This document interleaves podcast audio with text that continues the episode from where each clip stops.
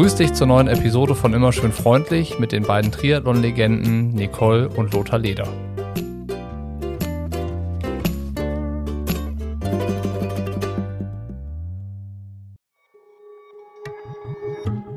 In diesem Gespräch geht es um zwei ganz besondere Triathlon-Karrieren. Nicole und Lothar Leder haben in den 90er und 2000er Jahren Geschichte geschrieben. Mehrmals. Jeder für sich und beide gemeinsam. Als Profisportler, als Ehepaar und als Eltern einer Tochter, die zwischen den größten Erfolgen der beiden zur Welt gekommen ist. Nicole gewinnt zwei Jahre nach der Geburt ihren ersten Ironman, dann den nächsten und setzt 2003 zum Doppelschlag beim Challenge Rot an. Ihr zweiter Sieg 2004 in Rot bedeutet gleichzeitig den ultimativen Durchbruch für sie und Lothar als Triathlon-Familie, denn Lothar gewinnt im selben Rennen die Männerkonkurrenz. Die Medien lieben die Leders.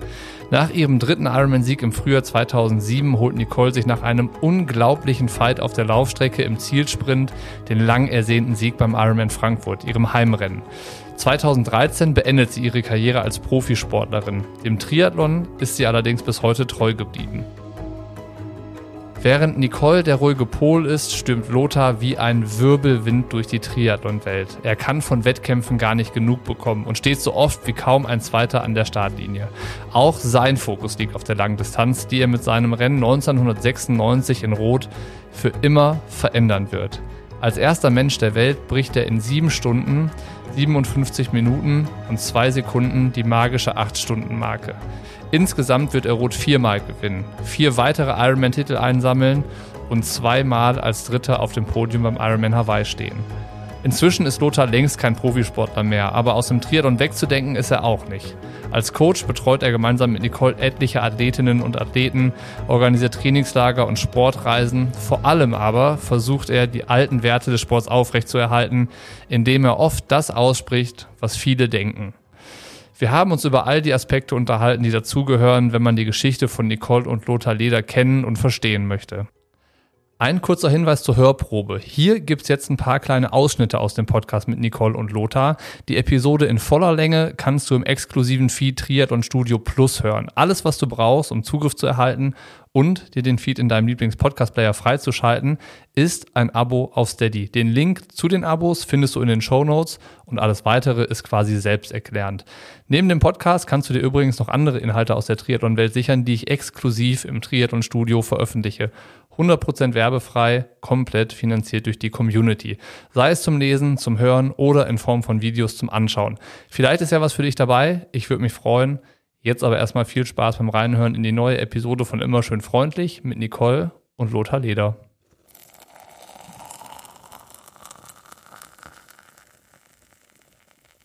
Das ist Chris McCormack, war ja Kurzdistanz-Weltmeister. Es war ein Riesenproblem die, damals, weil ich wusste, wie schnell der ist. Ich war auf der WM, wie er das erste Mal gewonnen hat, als junger Athlet in Perth. Das war 98 oder 99? Ähm, ich weiß nicht mehr. 97. Ja, da war ich in Perth, da war ich, was weiß ich, wie viel der, da wurde er Weltmeister für die Kurzdistanz. Da wusste ich, wusste ich genau, der Mann hat einen schnellen Schritt und den willst du nicht in Rot dabei haben. Und ich bin ja mal Anfang nach dem Radschwimmen, war so normal, Radfahren war dann so zusammen. Und dann bin ich ihm weggelaufen auf den ersten zehn und dann musste ich Pipi machen und dann kam er natürlich wieder. Und dann habe ich das erste Mal gedacht, hm, jetzt habe ich ein Problem. Und der verwickelt dich dann auch in Gespräch. Du, du quatschst dann mit ihm und so, das macht er bewusst. Und dann kriegst du ihn irgendwie nicht mehr los. Was für ein Gespräch ist das? Ja, der labert alles so an dich hin. Und das macht er aber bewusst so. Und der ist auch sehr locker. Und ich wusste, ich kann ihn vorher als, kannte ich ihn vom Training, ich weiß genau, was er für einen Punch hatte. Und das war, mir wurde es dann immer mehr Angst und Bang. Und er fand es so toll in Rot, so viele Zuschauer, es war gut Stimmung, es war sehr, sehr heiß. Dann sind wir dann lang, ja, gejoggt, nicht, lang gerannt, war auch ein schneller Marathon. Und dann habe ich mir überlegt, wie hänge ich den jetzt ab? Dann habe ich es vor der Lände schon mal probiert und der ist halt alles mitgegangen.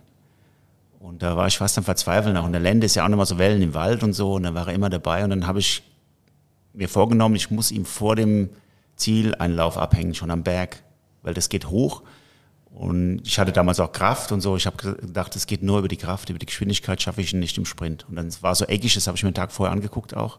Durch Zufall war ich vorher im Stadion, habe mir ein Zielanlauf angeguckt. Es war ja ein neuer Zielanlauf in Rot. Der ist da, wo die Wechselzone 2 jetzt ist, war das damals das Ziel. Mhm. Und dann habe ich ihn probiert halt vorm Stadion abzuhängen. Und der Einlauf war, ich habe auch gar nicht mehr gesehen, ob er hinter mir ist, neben mir, das verschwimmt alles so. Ich weiß nur noch, dass ich im Ziel gespuckt habe auch. Und der Chef von der Deutschen Post, der Kommunikationschef, Professor Schukis, war da im Ziel, hat mich voll geherzt empfangen und ich habe immer nur gespuckt, ich muss mich halt übergeben. die Bilder sehen auch schlimm aus dann, die war jetzt im Nachhinein. Ich habe mir das einmal angeguckt, aber die Bilder sind schlimm. Ja, ihr hängt da so irgendwie so halb Arm in Arm. Also ja, und ich bin am Spucken und der, der von der Post, der war glückselig, dass ich gewonnen habe.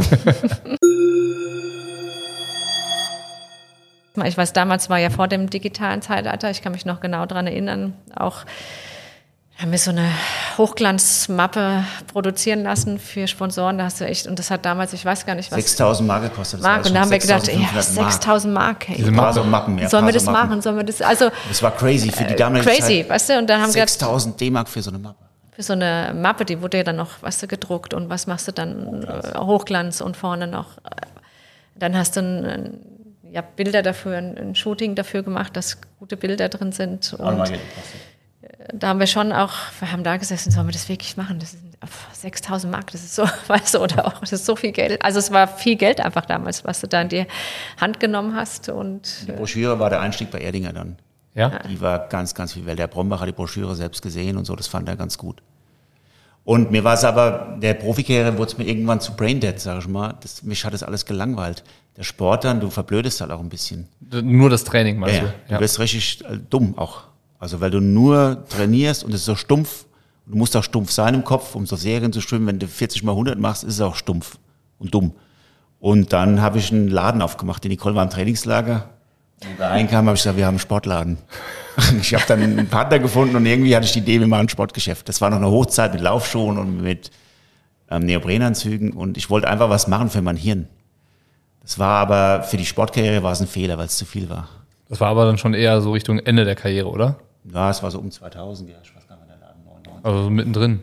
War schon mittendrin, war schon eine Hochzeit. Ja. Und mein bester Trainingspartner hat damals gesagt, der hat selbst einen Skateboardladen gehabt, mach's nicht, mach's nicht. Aber ich habe damals auf keinen gehört. Also Beschäftigungstherapie, Unternehmertum. Ja, ich wollte ja, ich wollte so was aufbauen noch für die Zukunft. Und mein Kumpel hat gesagt, mach's nicht. Und Chris McCormick hat auch gesagt, mach's nicht. Aber ich habe auf niemand gehört damals. Und es war gut, aber für die Karriere war es nicht so gut. Also du hast auf niemanden gehört, weil du so ein Typ warst, der immer alles besser wusste, oder? Nee, ich habe mein eigenes Ding gemacht. Ich hatte den Mut auch gehabt, mein eigenes Ding zu machen. Oft bleiben die Feiern bleiben mehr hängen wie die Trophäen.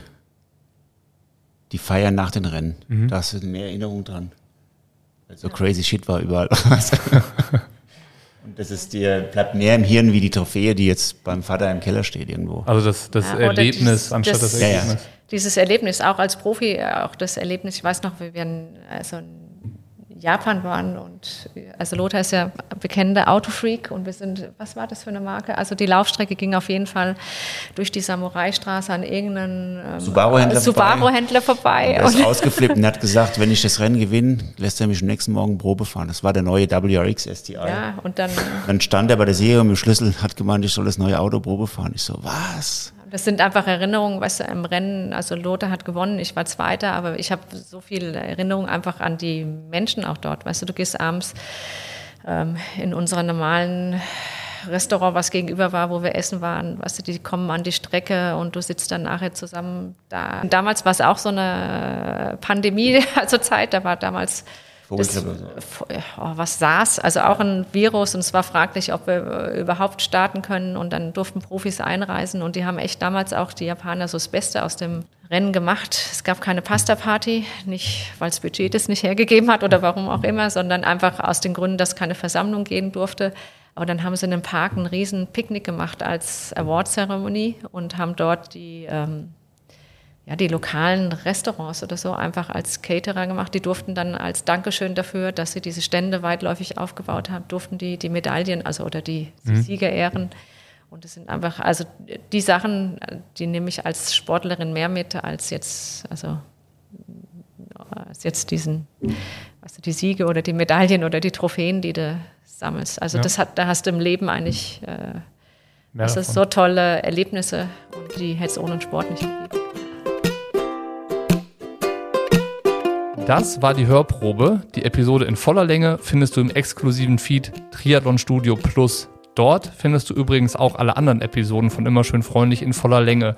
Zum Beispiel mit Anna Haug, Danny Bleimehl, Natascha Bartmann, Patrick Lange, Sebastian Kienle, Thomas Hellriegel, Andreas Räder, Dan Lorang, Björn Geßmann, Felix Weichshöfer, Thorsten Schröder oder, oder, oder. Alles, was du brauchst, um Zugriff zu erhalten und dir den Feed in deinem Lieblings-Podcast-Player freizuschalten, ist ein Abo auf Steady. Den Link zu den Abos findest du in den Show Notes und alles weitere ist so gut wie selbsterklärend. Schau dich da gerne mal um. In diesem Sinne, schöne Grüße und bis nächste Woche.